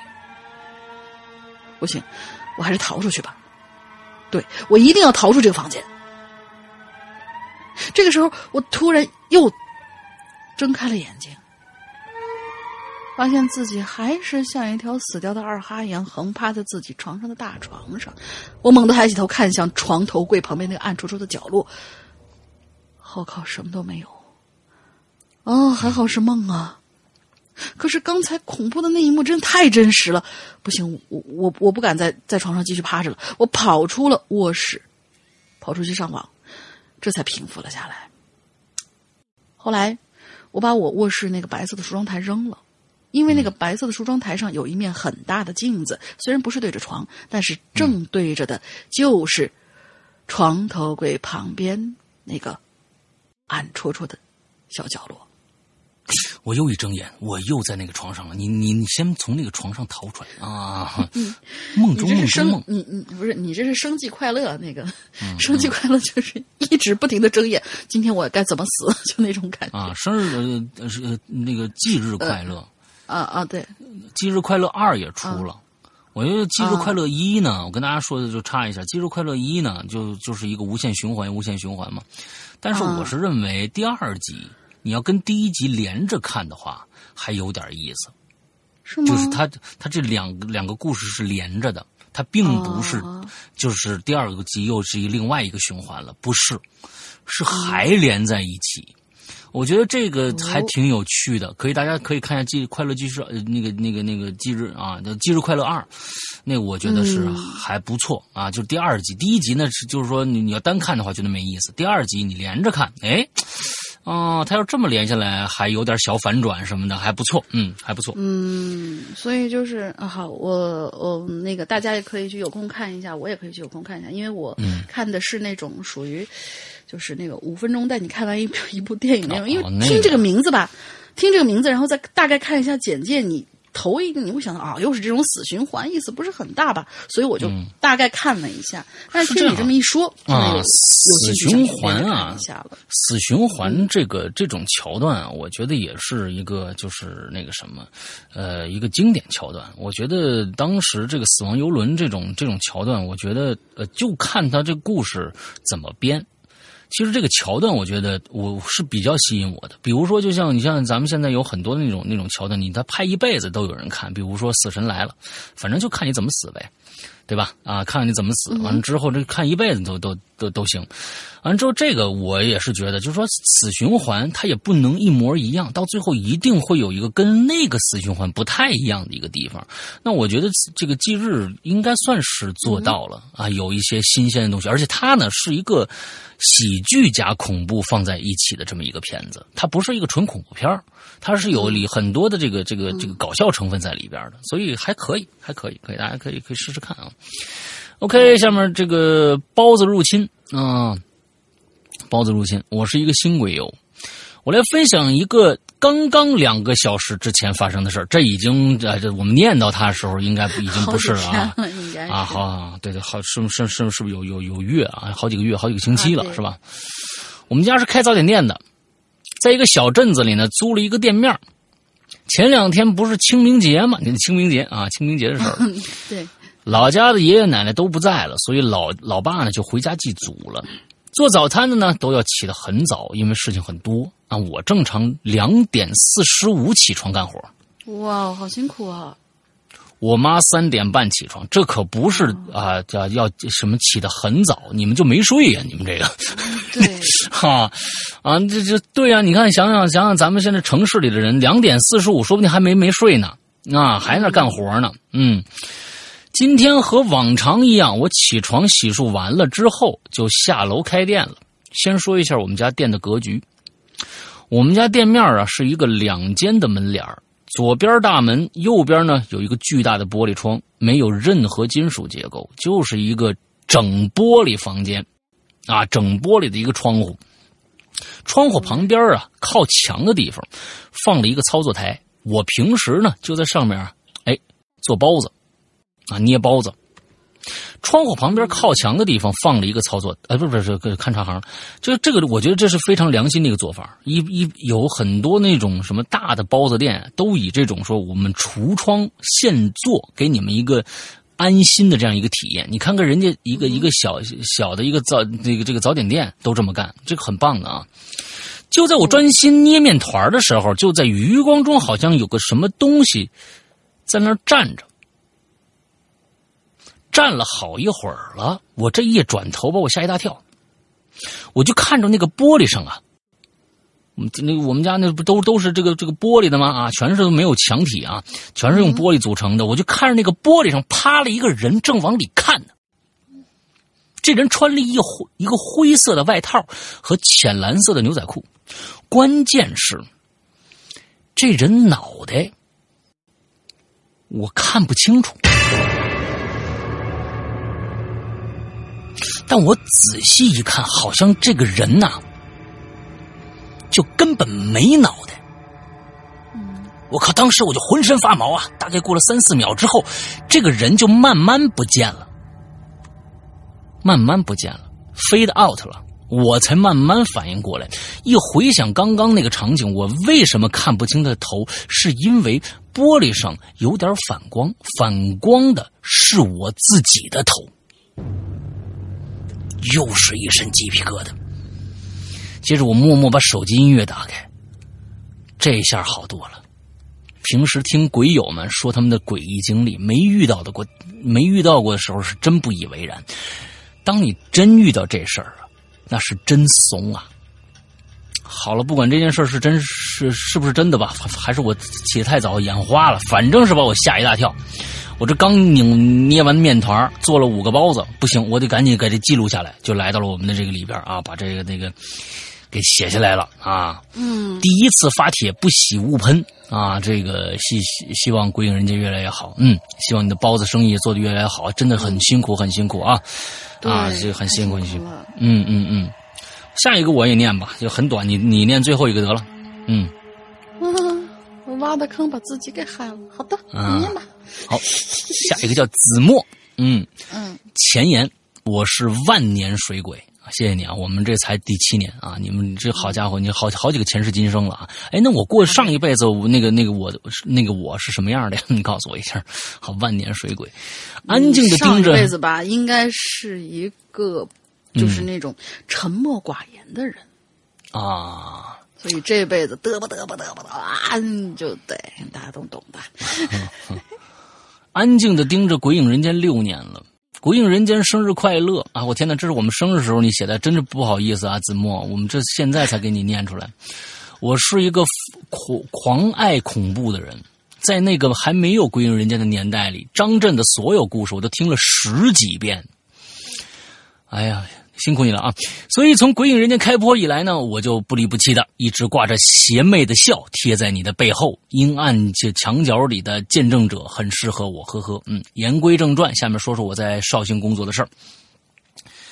那是二零一零年的事儿了啊，我还没毕业就参加工作了。宿舍一共四层楼，一字形的楼啊，顶楼呢是这个晒衣服被子的天台，内部结构是这样的。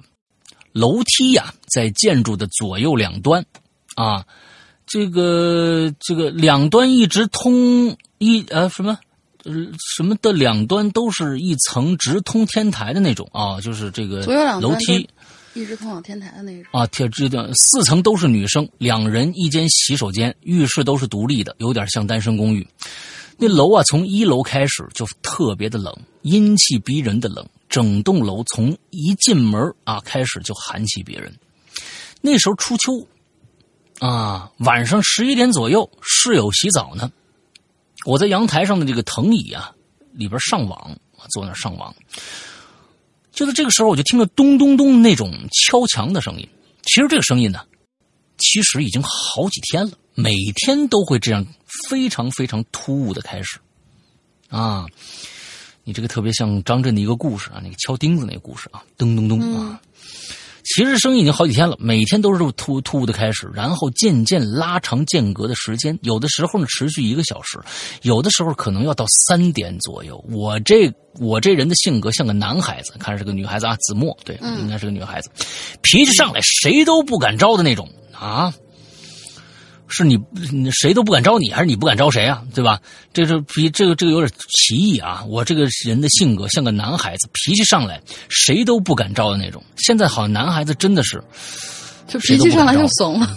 啊，我真的是现在这个阴盛阳衰这个事儿啊，我真的是有点嗯啊。那你他是一个，嗯他之前那个有有有，其实，在咱们去年年底的时候有也有嗯写过一个，就是这种遗珠式的这种散帖。我看他那感觉应该是一个东北大妞啊啊，脾气上来是，这是嗯脾气上来谁都不敢招我的那种，应该这么写啊前几天我以为是谁在这个墙上钉钉子呢，后来呢，我以为是相邻的两个宿舍人闹着玩呢。不管什么吧，今天我是真他妈忍不了了，我果断出门，走到我的右手边那个宿舍门门前啊。我能清楚的判断出啊，这个声音是我从是从我的房间进门角度看左边墙上的三分之一处传来。那你为什么出了门往右边走？嗯，这个地方转你之后的左边墙的三分之一还是怎样？没有交代。不知道啊，，你这没没没没写清楚啊。嗯，那里住的是国际会议中心的两个主管，我们平时并不熟悉，所以呢，我还是收拾起了三分的怒气。门开了，没等那人开口，我上去就扇了他俩大嘴巴。这是收收了三分怒气啊啊！没有没有没有没有啊，这样不太好啊。没扇人，门没扇人。嗯，门开了，没等那人开口，我就问：“你们宿舍什么情况啊？拆墙啊？这都一个星期了，天天这样，还让不让人休息了？”说完了，我也看清了，那是外宾区的主管，长得还挺好看的，一脸委屈的看着我。顿时，我觉得我就有点过分了。不是，不是我们，我们还以为你你们呢。哎，这主管这么说啊，这下干，这这下这个间界了啊，尴尬了啊！我道了道了歉，就赶紧回屋去了。这这声音在我们房间传出来的，我这么一想啊，又看看那墙。顿时的一身鸡皮疙瘩就起来了。室友问我怎么了，我就告诉他，我室友这个人特别欠儿登，你知道吧？啊，我们这这这欠儿登欠儿登的啊，他就是反正欠啊。他说啊，有好几个人都说过这事儿了，不止我们能听着。据他调查以后的总结发现，这个声音基本出现在两个宿舍的中间大家都能听着，但是就找不着来源。说来也怪，从我怒气冲冲出去回来一趟以后，那天晚上就再也没有敲过了。安静的过了三天，第四天开始，我就很火大的站在我门口是破口大骂：“神经病啊！大半夜自己不睡觉，不让别人睡觉，缺不缺德呀？啊，生孩子没屁眼儿！我再这么说，我就不客气了啊！有本事你来呀、你出来啊！你再玩的话，我他妈挖挖挖你，把你挖出来！别人家小姑娘挺、挺漂亮的，啊，就就是他是说的他像像动像那个青岛大姨一样，这可不行。嗯，不知道为什么啊，我自己说“挖”这个字，说说完了自己都倒吸一口冷气，但是不出所料，果然消停了，但依然三天。第四天晚上，我趴床上玩游戏呢，这就是听见楼这就这就是就在这个时候吧，这时就听吧，啊啊，这个时候，这时就听见楼上有人跑，啊，不像是追赶，因为只有一个人在跑，而且是那种没穿拖鞋，啊，没穿鞋，一会儿跑过来，一会儿跑过去，我当时就有一种感强感觉感感觉啊，这个和敲墙那个是一回事儿叫是走，抓那混蛋去，我他妈要看看谁家熊孩子。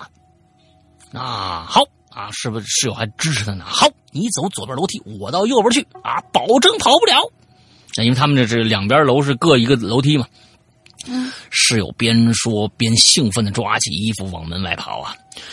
我们这间宿舍在整层的中间位置，能保证的是，我们出去的时候，那脚步声还在我们宿舍正上方的位置。也就是说，正常情况下，我们走出去以后，无论他是从哪边楼梯下楼，我们其中一个肯定会跟他相遇。呵呵，结果是我们两个几乎是同时打开天台的门，那上面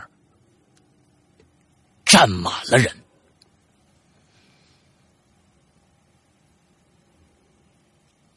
空无一人啊，空无一人。我觉得站满人更可怕。嗯，那上面是空无一人，只有几件衣服飘在晾衣杆上，像极了几个没有头的人站在那儿向我们招手。来了，老弟。后来大概一周左右啊，我因为升职而搬到了对面的酒店公寓。臭屁什么呀？原来宿舍的声音还是 还有没有我就不知道了，反正也吵不着我了啊。只是我现在房间的客厅就正对着原来那个宿舍的方向，是十二楼。每每走到落地窗边都下意识的往下看，那个晾衣服的天台就正正摆在我面前，那里站满了在风中扭动的身体的呃扭动着身体的衣服。我不想多看，生怕从哪件飘动的衣服中露出半张笑脸，死死的盯着我，黑褐色的牙齿挤出来一句：“有时间来玩啊！”所以呢，客厅窗边的那把藤椅，我从来不去做。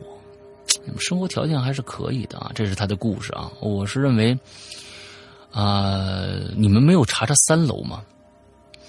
对吧？你们一直认为这是这是楼这个这个有的时候，我告诉你们啊，升学这个问题啊，特别特别的奇怪。特别特别奇怪，很容易造成各种各样的效应。这种效应就会造成一些，比如说一些声像的一些逆差。像你你会觉得你你你觉得这个声音是从那儿传出来的，但其实这声音的发源声音的源头应该在呃正好相反的一个方向，这是很有可能造成的啊。所以我觉得嗯，应该你们去三楼问问，嗯。三楼男生宿舍是吧？男生宿舍是不是有一些小嗯小小导弹啊？对啊，可以去问问看。也有可能。嗯好吧，是我们今天最后一个。好，最后一位同学叫聪聪，他的这个故事啊是由三件事儿组成的。他说：“我是一名来自北京的鬼友，听鬼影很长时间了，一直没有相应的互动留言，呃，留言。哎，真的就是那个互动榴莲，引对呃引榴莲这个事儿吧，真的，要不之后咱们就干干脆改名叫引榴莲得了，多可爱的一个名字，咱们鬼友老这么说，对。对嗯，没有互动和留言，自己本身没发生过什么样的灵异或者超自然的现象，但是，嗯，我老婆啊，本身遇到过一些难以解释的事儿。反正，首先很开心加入鬼影的大家庭，成为其中一。哎，你这个话题跳得老快啊！能分享自己身边人的真实经历，请石阳老师和龙鳞听我慢慢道来。我这儿呢有三篇关于我老婆从以前到现在发生的灵异故事。嗯我老婆啊，说是灵异体质嘛，她其实也谈不上，只不过她的第六感呐、会比其他的女孩子稍微强一点儿，也更灵验一点儿。她看不到什么脏东西，但是下边我要我呸，下边我要给大家讲三件事儿，她自身却真是足足的体验了一把。嗯第一件事呢，发生在她发在她小的时候，也就是上小学三年级那会儿吧。我媳妇儿的妈妈以前在书店工作，总会时不时往家里面啊带回一些书回来。我媳妇儿从小就读了不少书，什么古代文学、漫画连载什么之类的吧，小孩能看的这些。嗯，这怪事儿呢就发生在她妈妈所工作的书店。这里我要说一下，我媳妇儿的妈妈，呃，丈母娘是丈母娘吧？嗯是丈母娘。所在的书店是北京者名的菜市口。嗯哎，都知道啊，砍人的地方。众所周知，当年菜市口是处决犯人的地儿啊，多少死刑犯在这地儿都被斩首了，数不过来。这书店呢，恰恰就建在这儿。嗯、我媳妇儿周末休息呢，就会来书店找他妈。他妈的工作呢，就是跟同事一起整理那些书籍，分门别类。我媳妇儿她当时在古典文学区域就就就在那玩儿然后一本儿一本儿拿出来翻阅。先是看《西游记》，他说小时候特别喜欢，里面什么人物章节啊背得滚瓜烂熟。之后又拿出了《红楼梦》，看了几章，嗯，不喜欢，翻回，呃，又放回去了。年纪小，看不懂。而怪事儿啊，就发生在在他看的第三本书，嗯那架子的高处很显眼的就放着一本，上面写着《聊斋》二字。哦，听我媳妇儿说，里边呐有带有黑白插图，是那种里面有黑白插图的简易文的版本，嗯白话版嘛。书的外观是精装本，哎，他就很好奇啊，就感兴趣，就拿起来，哎呀，好重啊！啊，不由得就说了一声，然后就翻开来看，一篇儿一篇儿的翻阅。当看到画皮这个故事的时候，哎呦！他突然叫了一声，这书顺手就给掉地上了。嚯，这这怎么这么疼呢？沙沙的那种疼，这怎么回事呢？嗯，就顺势看了一眼手背儿。我去，在他自个儿的手背儿上，都是一道一道的划痕，嗯，就像是美工刀划的那种。而且手背哦，哦，当我呃就听我媳妇儿说，当时是分布不齐的，这儿一道那儿一道，手一握拳就裂开的那种，特别的严重，还泛着一丝丝的红色的血丝。但奇怪的是，那些口子虽说很疼，却没有流出血来。而当时看完，就大声的喊：“妈妈，快过来，快过来呀！”妈妈在那忙着，听他嚷，就赶紧跑了：“怎么回事啊？怎么了？”妈妈，我手背上都是小口子，你看。我媳妇就哭了。然后他，妈妈就把他手拿过来，哎，哪有什么口子？你这孩子大惊小怪，你自个儿看看哪有啊？我媳妇看看手背儿，哎，说起来也奇怪哦。这里说明一下，翻看书本的手是左手，哎，翻看书本的手是左手的手背。什么是左手？应该是左手吧。然后出血口子的也是左手的手背。那他这多了一个。哎，奇怪了啊！这时候看却发现什么都没有，手背光光滑滑的，也不疼。他跟妈妈说，当时翻看《聊斋》的书，然后就自己就看到自己的手背就像被刀子划了一样，都是小口，还特别的疼。然后你过来了以后摸了摸就没事儿了。妈妈就说了，可能是你错觉。还有就是以后这种书你别看了，你那么小，看《金对吧瓶梅》了啊。啊，对。反正从那以后，我媳妇儿就不怎么经常去我妈所在店里了。可能北京菜市口那儿啊，北本身这地界儿就邪性。老家也说过，小孩晚上别出门，晦气的很呐、然后第二件事儿呢，是媳妇儿读艺术学院的时候发生的。这件事儿，媳妇儿跟我说，是她遇到的让她最出冷汗、害怕的一次真实经历。嗯读艺校的第一年，那是封闭式教学，每个礼拜才能回一次回一次家，因为校区离得比较远，每周回家的话，学生父母都会开车过来接自己的孩子。这里要先说明一下这个艺术院校，具体是北京哪所哪所艺术院校呢？这里就不说了，反正嗯地儿挺偏的，一栋校舍，操场也不大，但是男女寝的后面呢是一整片的空地，空地紧挨着高架桥。听媳妇儿说，每天晚上社管阿姨，呃灭每天晚上社管阿姨灭不灭灯，那屋里头啊都还是很亮的，因为外面的路灯和月光照射进来的话，非常亮堂，尤其是夏天，各个寝室不拉窗帘，开着窗户，开着风扇，还会一样的燥热。这恐怖的事儿呢，就是发生在夏天的这个时候。哎校舍楼是这样的：一楼到三楼是教学楼层，四层是音乐室和图书馆，五层是多媒体教室，六层、七层分别是男寝和女寝。女寝在七楼，媳妇儿所在的寝室一共有八名同学，都是上下铺那种。反正这么说吧，进了寝室的门，紧挨着就呃紧里边就是窗户，窗户两旁分别是床、上下铺那种。我媳妇儿睡的是靠窗户的下铺。上铺是他一个同学，我们给他起名叫小七，七八的七啊。那天晚上晚自习结束以后，小七就说有点饿了，我想吃点东西，就叫我媳妇儿呢陪着一起去了食堂。你们这食堂晚上开开开挺晚，小灶吧都是。回到寝室，反正吃完饭以后回到寝室已经是九点多了。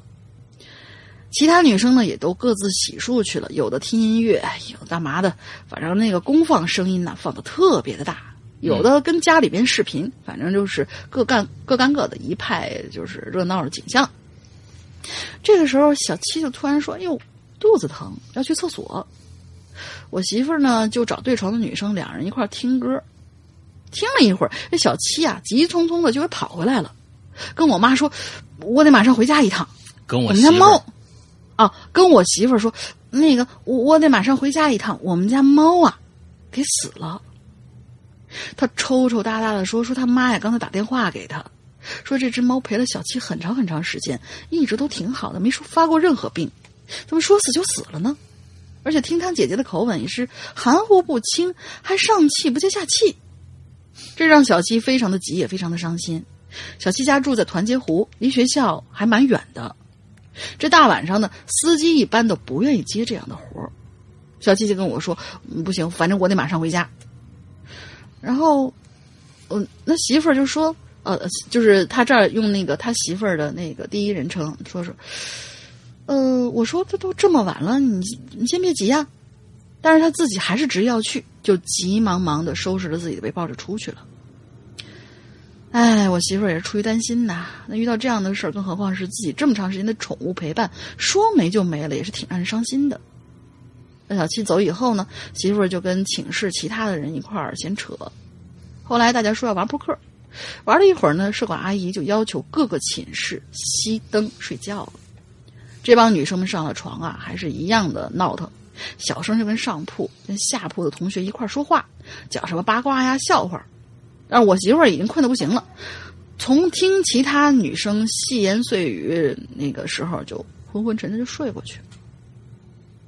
但是就是这样，睡了不到一个钟头。那晚的事情发生在凌晨两点半，他就突然呐，被一阵阵的哭声给弄醒了。我媳妇说，当天晚上那哭声听着像个小姑娘一样，一点点抽抽搭搭，从竹从微弱逐渐变强的那种，哼哼哼哼哼哼哼哼哼哼哼，声音越变越大，越变越大，而且断断续续。声音出现在墙角的位置。这儿我要说一下，我媳妇睡的时候是，呃，靠着窗户上下铺的下铺位置，头冲窗户，脸是朝着墙的。脚的位置冲着宿舍门，门关着，但是门的两边分别都有墙角。媳妇儿那边的墙角没有放置任何的物件，另外一边有一个衣柜，还有脸盆架子。那个小姑娘的声音就是来自我媳妇儿脚底下那个墙角的方向，也就是说，靠近门墙角的那个位置，可能蹲着一个人。每次讲到这儿的时候，我媳妇儿总是跟我说。都会踹一身鸡皮疙瘩。那天晚上，寝室被窗外的路灯和月光照射进来，照得非常亮。那哭声就那么断断续续，一直不停的进行着。媳妇儿大气也不敢出，更不敢去看。他跟我说的时候，他说当时的意识太清醒了，因为他有个习惯，每天晚上睡觉之前都要把自己的电子手表放在那儿，他就看着那手表一分一秒的就那么走着。而且啊，也被那哭声吓得，就这个虽泡一紧一紧的，有尿也一直憋着，浑身都是汗，一动也不敢动。那哭声差不多持续了很久很久很久，才慢慢停下来。但是因为吓得太紧张，已经忘了什么时候停的。只是停了之后，他还是不敢动，就这样一直等到舍管阿姨的门响，天微微亮，他才猛地坐起来，打开寝室门，直奔女寝女厕所。我媳妇跟我说，这一宿怎么熬过来都不敢想象。回到寝室以后，他就马上和其他室友，呃，他就问，马上问其他室友，前天晚上半夜有没有听到女孩子的哭啊？结果是没有一个人听到。又问有没有人梦，呃，做梦就是哭泣或者哭的梦。哦，对，做哭的梦，或者说梦话，梦里说梦话哭了，也没有人说是做什么梦啊。关键，那哭声不是在寝室任何一个人的声音，是一个很陌生的那种声音。我媳妇儿对每一个人的声音意识都很强，所以当一个陌生声音出现的时候，她是很敏感的。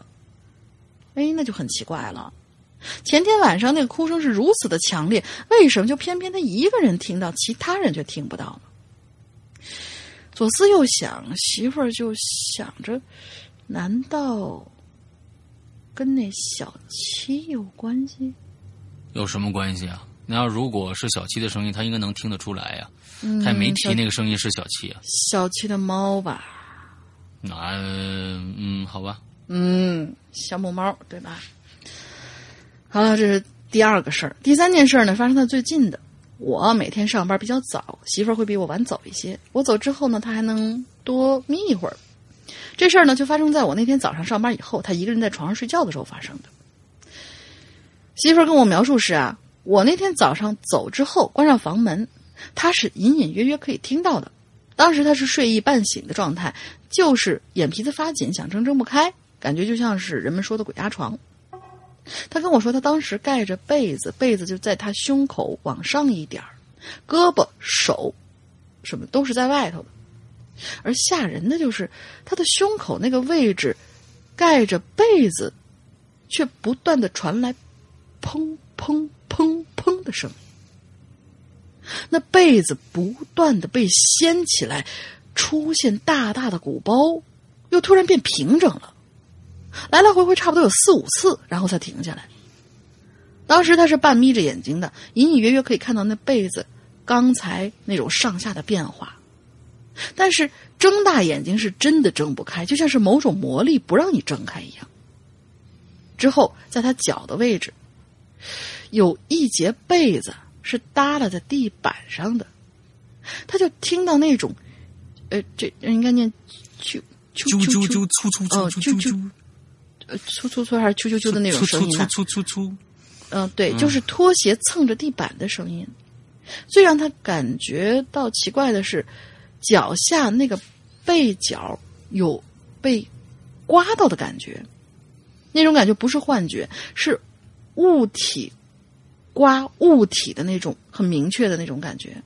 当时他的身体完全不能动，手脚都不能动，足足持续了十多分钟。之后过了很久，他才使劲睁开眼睛，慢慢缓过神儿来，手脚也能动了，猛地起身，赶紧拉开窗帘，跑进客厅看看有没有任何状况，发现没事儿，才慢慢平复下来。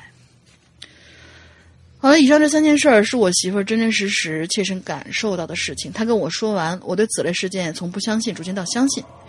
相信这世界上有我们无法去解释的事情，不知道是否符合《鬼影在人间》的口述作品的要求哈。第一次投稿，语言组织有点欠佳，望见谅。更希望能够继续听到鬼影和鬼友们更精彩的故事和经历。谢谢石阳老师，谢谢龙鳞，大家辛苦啦！您的忠实听众。嗯，挺好的，挺好的，三个故事描述的都非常的清楚、对，啊，挺好的。他可能是想投稿《鬼影在人间》，但是我们呃不止一次说过了，我们《鬼影在人间》是访谈类的，所以啊你这个如果说是能够自己去叙述，呃，录成音频小样，或者让你媳妇儿来给讲，或者你们两个人以聊天的形式，就像我们以前那个母女两个人互相聊的那种形式，嗯。呃，给我们录成一个哪怕是完整版的一个东西，我们放出来给大家听都是可以，对。呃而不是文字的投稿。嗯。嗯，OK，我们这个今天的这个所有的故事都结束了啊，在最后呢，还是要跟大家说，这一周的周四，呃，大玲玲将会在呃这个水果这个 APP 啊，荔枝 APP 里边进行直播。那么到时候请大家都要来，晚上九点钟啊，晚上九点钟正式开始，这是大玲玲的直播首播首秀啊，所以请大家都关注一下。我觉得就算是一个试播吧，因为那个时候还不知道具体会出现什么状况啊。啊，一定会出现这状况的哈，不用想了。啊你这种完 why？这 完之后，反正就是大家来都来都要来听一下啊，大家看看这个我们我也我现在还不知道大林要讲什么样的故事啊，完了之后大家都、都来看一下吧，OK，完了之后啊，不是看一下来听一下啊，有很多在这儿再说一下，有很多人啊，就是一些啊心心心怀一些小龌龊的一些人啊，一直在想，哎，大林你到底长什么样啊？我觉得不龌龊吧，就是真的是好奇嘛。嗯，不，有一些人就是脏心眼子啊，脏心眼子。有啊，但是肯定还是少少数的，少数的。啊啊！完了之后呢，就是跟大家说一下，大家因为说过了，十年露脸儿啊，他是一个非常非常神秘的一个人，我都不知道他长什么样子。我虽然去过他那么那么多次他们家里了，完了之后跟他吃了那么多饭了，他每次都会戴一个面具来跟我吃饭，从来不让我看他的脸。完了之后，好吧，哎，完之后大家在我们十周年的时候，嗯，大玲玲会露脸，完之后就开始他就这持续的就这种露脸的正常的直播了。这一次呢，还是纯啊音频的、我没说啊，我不保证啊，我不保证啊。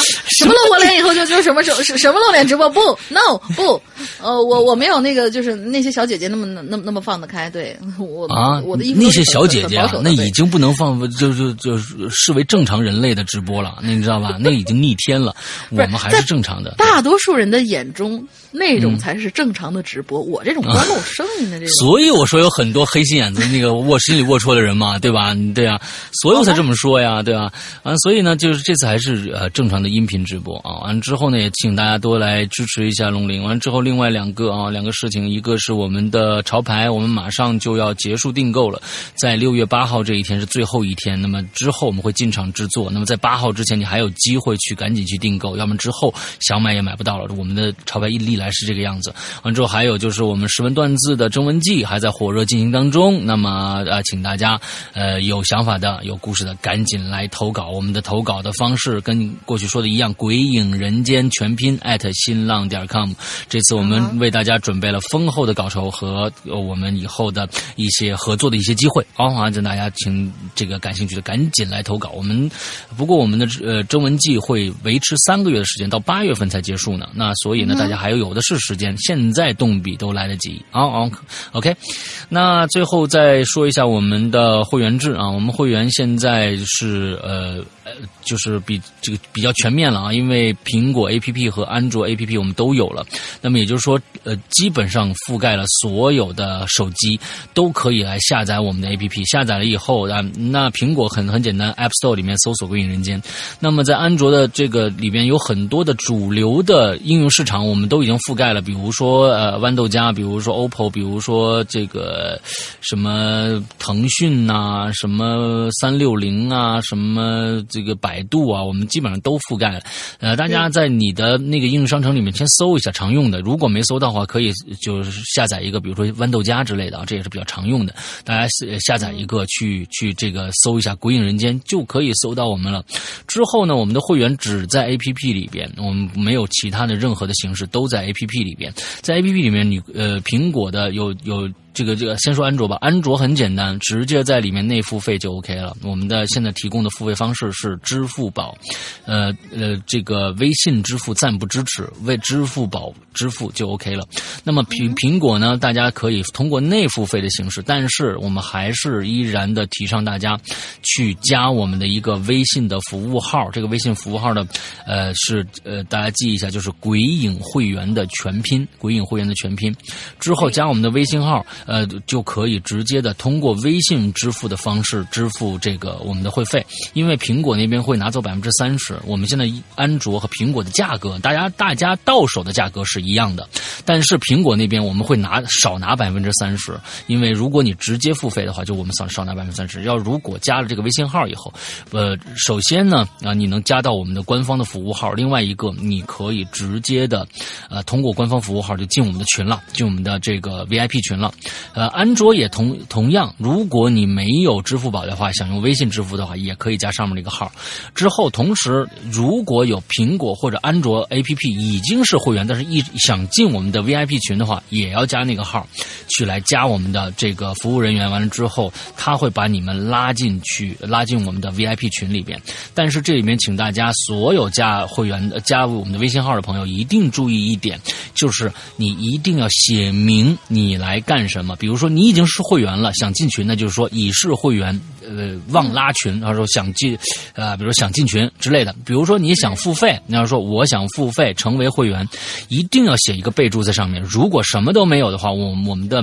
我们我我们的服务人员是不会加你的啊，因为有很多很多的进来都是广告啊，或者什么就图谋不轨啊，什么之类的啊，各种各样的事儿吧，呃，大家一定要标示清楚啊。另外，在最后一个说一下，我们这个会员里面是什么样的一个内容啊？其实每次老生常谈了，就是这样子的。我们的会员专区的内容是百里面有百分之八十的节目是专门为会员定制的，也就是说，在这个专区里边。百分之八十的节目只有会员能够收听，剩下的人都收听不到。这就是我们的特权，这是一个特权的一个一个一个地带，就是有很多的节目是别人都收听不了的。大家明白了吧？所以不用再问是不是我加了会员，我就所有的节目外面的其他的单付费的节目都能都能听了。不是，我们跟其他人不一样，是我们专门为会员准备了那些节目。这就是特权，给你们的特权，并不是每个人都一样的。那么，在这个会员专区里面啊，有很多很多的长篇故事、短篇故事等着大家。完了之后，都是只有会员能收听的。其中其中包括呃高智商犯罪的三四两部。完了之后，呃还有什么屌丝道士的一二三四五六卷，现在已经六卷了。完了之后，还有这个这个十四分之一一二三四卷。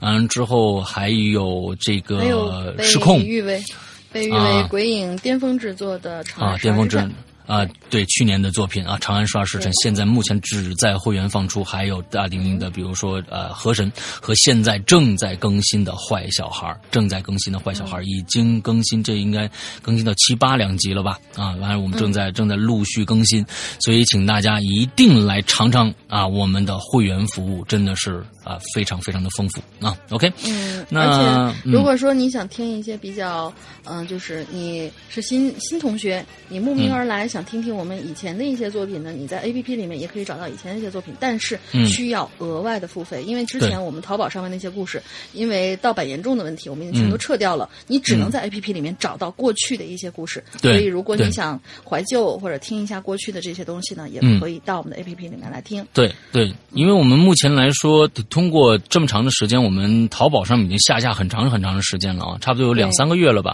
我们发现其实并不影响我们的其他一些东西，因为过去淘宝的购买体验实在是太差了，因为大家要通过百度云去下载或者怎样的，而且这种百度云的下载的盗版盗版的这种这这个概率太高了，因为只需要一个链接就可以分享，把把我们的故事分享出去。对，所以有很多人太不靠谱了。啊，没错，有很多人都是拿着我们的链接去再卖给其他人啊，完了之后简简直了，就是现在什么什么盗版，我们都有盗版啊，呃，所以我们就淘宝上不卖了，现在只在我们的 APP 上提供我们的音频的收听，啊，就跟其他的一些专业软件一样，比如说像像什么现在喜马拉雅或者怎么样，这些这些软就你就只只能在手机客户端上面来收听这样的一个形式吧，啊，也是同时保护我们自己，同时也是保护你，因为有的时候你自己我们在淘宝上就经常碰到一些马大哈的同学，他认为他买了一个故事，我们可以服务他一一辈子啊，就是经常的，就是他下了这个故事以后丢了，完了这格式盘了，完了又来跟我们要要要新的链接。我说你你买一件衣服，你这衣服杵的这这这扯破了，你还能再跟商家再买一次吗？这不可能的。我们有很多的时间是为了跟大跟大家解释这些问题，要给他重新发链接或者怎么样，浪费了很多时间。那么现在 A P P 很好了，就绑定你的账号，你即使把故事删了，你下次你的跟你账号绑定着，你下次还能接着听啊，没有没有关系的。所以这才是一个可能是最好的一个解决方式。所以，嗯、请大家都去下载我们的 A P P 吧。对 OK，大概就是这个样子。那我们今天的节目到这结束，祝大家哎，对对对对对，那个那个那个进群密码，啊，进群密码相对来说比较简单啦，就是鬼影随随同学他做了一个梦中梦中梦，对吧？嗯就这种不断循环、不断循环。当时我们给大家推荐了一个，现在已经出了两部的电影，这个电影叫什么名字？四个字，不是恐怖游轮，哦，已经出到两部。那个我们建议大家连起来一起看，还蛮有点意思的。啊对，OK OK，也算是好片推荐吧。好，OK，那行，另外，那今天另外啊我还要还要说一句啊，嗯嗯，另外还要说一句，这个是我们的几位管理员，然后上次开会的时候有让我跟大家嘱咐一句，说，嗯、有些同学经常在我们的一些社交平台上问，说是我已经填对了那个进群密码了呀，然后嗯我已经满足条件了，为什么进群就是走也进不去？只要你符合了规则，是一定能进去的。而且嗯管理员是有很多人再去验证你到底符不符合规则的。毕竟嗯是一个就是已经差不多将近两千人的这大群，然后嗯其实有些人进来真的只是为了捣乱或者打广告或者怎样，他不是我们的真粉丝，所以我们嗯现在。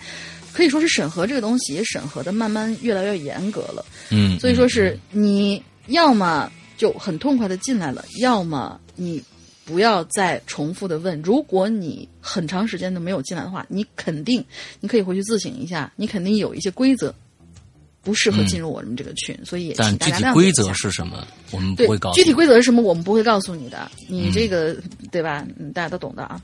对对对对，嗯好吧，那今天的节目到这结束，祝大家这周快乐开心，拜拜。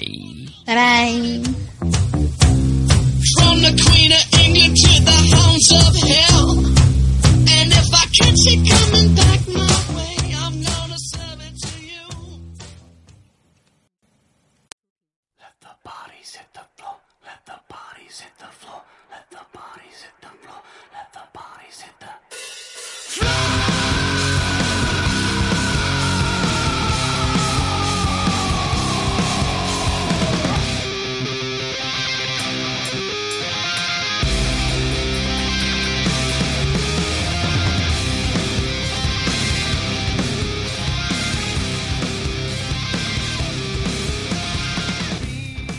宝宝们，周一快乐！欢迎大家收听这期每周一歌，我是永远不爱你们的大玲玲。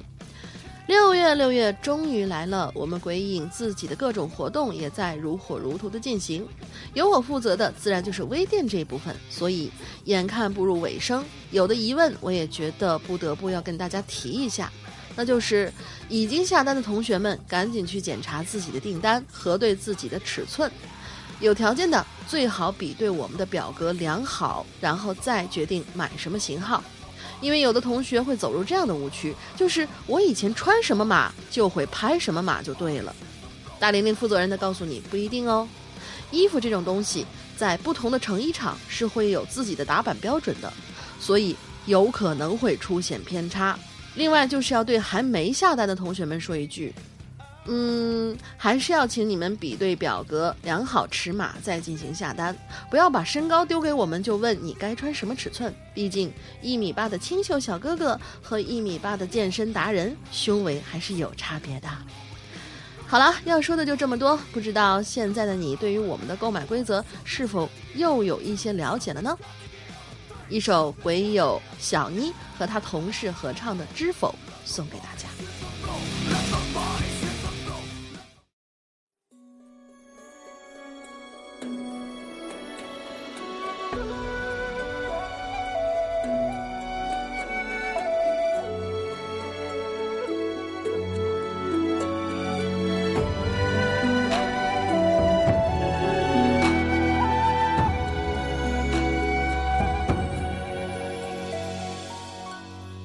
一朝花开傍柳，喧香无比听候。纵饮朝霞半日晖，风雨捉不透。一人共长消瘦，太高冰泪难流。经书送罢目回首，无语随可偷。昨夜一树风秋，浓睡不消残酒。试问卷帘人，却道海棠依旧。知否？知否？应是绿肥红瘦。梦中，浓睡不消残酒。试问卷帘人，却道海棠依旧。知否？是否应是绿肥红瘦？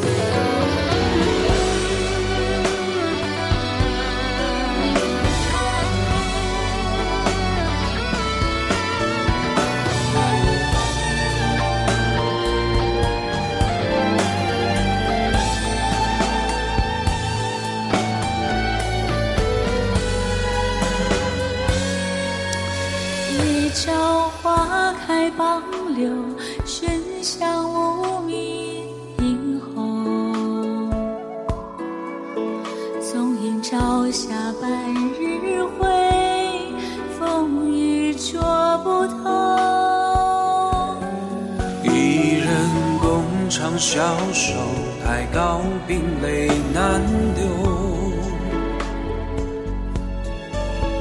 情书送罢暮回首，无语随可偷。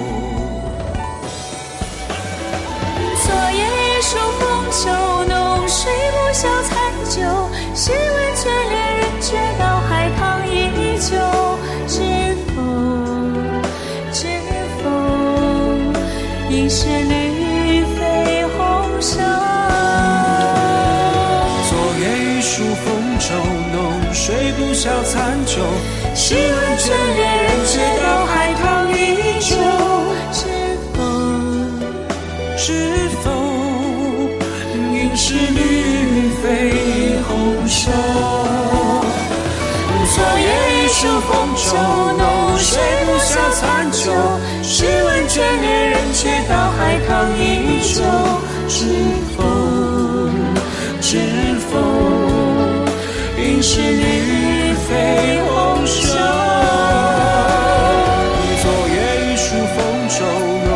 也不消残酒试然千里人却都还